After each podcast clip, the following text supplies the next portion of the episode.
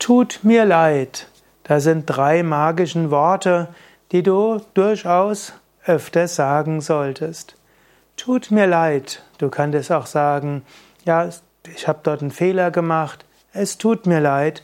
Ich bitte um Entschuldigung. Wenn du einen Fehler gemacht hast, stehe dazu. Du musst nicht irgendwas vorgeben und dich verteidigen, sondern sage einfach, ich habe einen Fehler gemacht, es tut mir leid, ich bitte um Entschuldigung. Entschuldige dich dabei nicht selbst, sage nicht, ich konnte nicht anders, die Situation war dort so und ich war im Stress. Das mag ja alles stimmen, aber damit entschuldigst du dich selbst. Wenn du einen Fehler gemacht hast, ermögliche dem anderen dir zu vergeben.